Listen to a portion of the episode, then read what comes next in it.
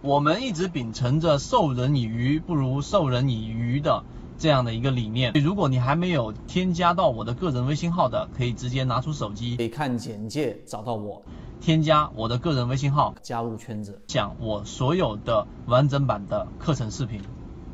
缠论交易过程当中，它所出现的频次最高，因为缠论它是回归到本质的，它给我们讲了到底怎么样去判断一只个股上涨的一些原因。我今天就不去做拆分了，其中包含着我们所说的中枢，以及小级别，以及顶底的这一种分型，以及到底怎么样发生背驰，以及一只个股到底怎么样从小级别，然后扩展成大级别的上涨中枢，然后再不断不断的拓展上去，从大的格局到小的格局里面都是第一性原理。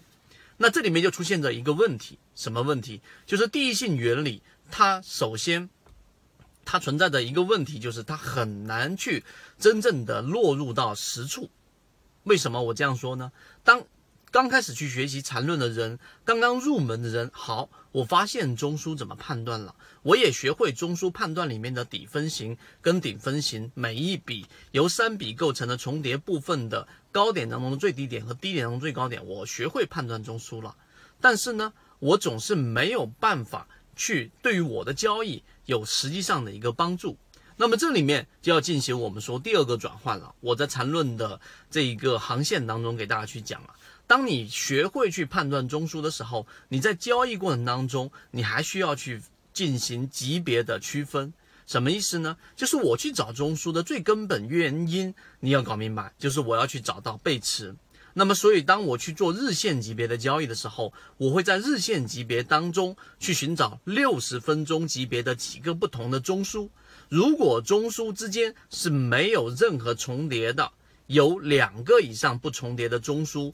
六十分钟或者三十分钟级别构成的，那么最终它就是形成了一个趋势，在这种位置之上，我就可以买入。这是第一个点。第二个点，刚才我们所说的背驰。在日线级别的交易过程当中，我在六十分钟或者三十分钟的级别当中找中枢，找到了一二三四五个中枢，结果我发现一二三每个中枢里面下方的 MACD 的红色柱体面积都是在增加的。那么这个位置我肯定是持股，但是当我发现第三跟第四中枢的时候，哎，我第三个中枢跟第四个中枢，第四个中枢的 MACD 柱体面积出现了明显的减少，也就是我们所说的背驰。当然，你可以用我们说的流动资金，你也可以用主力净满额等等资金角度的背驰啊。我刚刚说 MACD 是 K 线角度的背驰都可以。我发现它的量能在衰竭了，那么在这个位置，实际上。就是出现了实战的机会，它至少给我们拉了拉响了一个警报，在这个位置上量能衰竭了，